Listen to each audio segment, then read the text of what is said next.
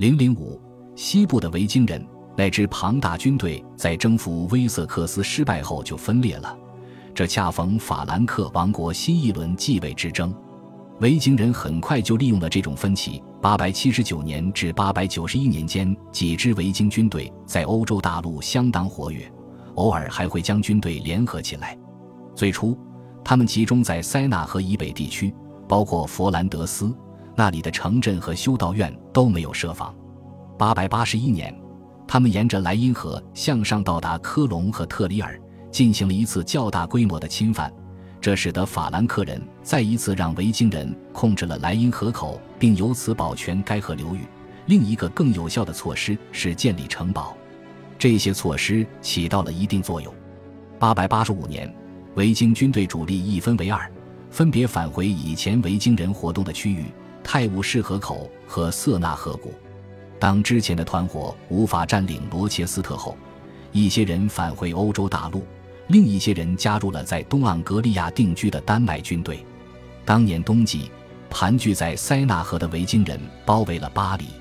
尽管防御起到了作用，但是法兰克人无法阻止入侵者在随后的两个冬季深入内陆。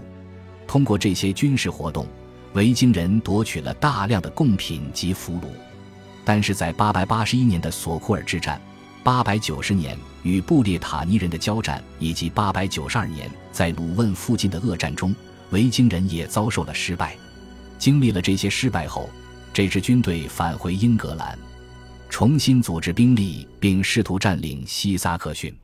然而，他们并没有成功，因为威瑟克斯国王阿尔弗雷德从法兰克的战役中吸取了教训，构筑了一系列防御工事，还组建了一支舰队。由于维京人没有在斯堪的纳维亚人尚未占领的英格兰地区站稳脚跟，因此他们只能在896年放弃这一计划。当时的编年史这样写道：丹麦军队分裂了，一支去了东盎格利亚，一支去了诺森布里亚，而那些一文不名的人则弄到一些船，向南穿越大海去往塞纳河。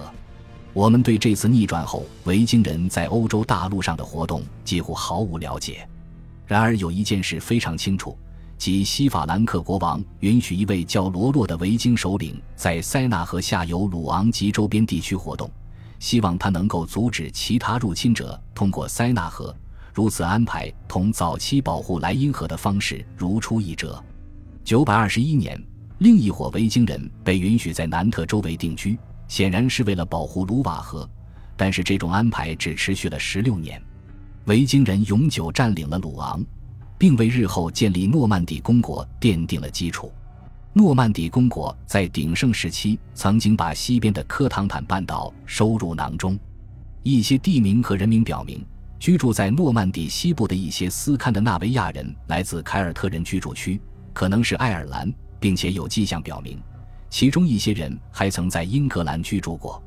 十世纪前半叶的另一个主要发展是，统治威瑟克斯王国和麦西亚王国英格兰部分的国王阿尔弗雷德的后裔征服了斯堪的纳维亚人在英格兰的地盘。主要的抵抗来自诺森布里亚人，他们企图通过拥立斯堪的纳维亚人，使之成为约克国王而维持独立。随着最后一个挪威流放国王血府埃里克被驱逐，并在952年或954年去世，英格兰最终成为一个统一的王国。早期的斯堪的纳维亚国王都没能长时间统治约克，他们都曾经是917年重新统治都柏林的王朝的成员，并宣称自己是都柏林国王伊瓦尔的后裔。873年伊瓦尔去世之后。编年史家把他描述成爱尔兰和不列颠所有斯堪的纳维亚人的国王。不管这个头衔是基于何种理由，伊瓦尔的后裔与约克都有着十分密切的联系。这一事实支持了一种假设：伊瓦尔是866年夺取约克的庞大军队首领之一。十世纪，统治都柏林和控制爱尔兰沿岸基地的斯堪的纳维亚人越来越多地融入爱尔兰政治中。他们在爱尔兰国王们争夺王权的斗争中扮演着盟友的小角色，然而，他们可以在海外独立行事，并且时不时地在爱尔兰海周围活动。十世纪的大部分时间内，维京人在西欧得到的机会有限。定居在不列颠群岛和诺曼底的斯堪的纳维亚人不欢迎新人，除非他们有钱。在冰岛，最早的定居者占据了最肥沃的土地。最佳的袭击目标被城堡或组织相对严密的军队保护起来。维京人依旧把希望寄托在打完就撤的战术上，但直到十世纪最后二十年才有这方面的报告。只有大规模的入侵才能够带来可观的收益，但是十世纪大部分时间，维京军队都没有在西欧进行大规模军事行动。其中一个原因可能是一些首领忙于解决斯堪的纳维亚的内部纷争。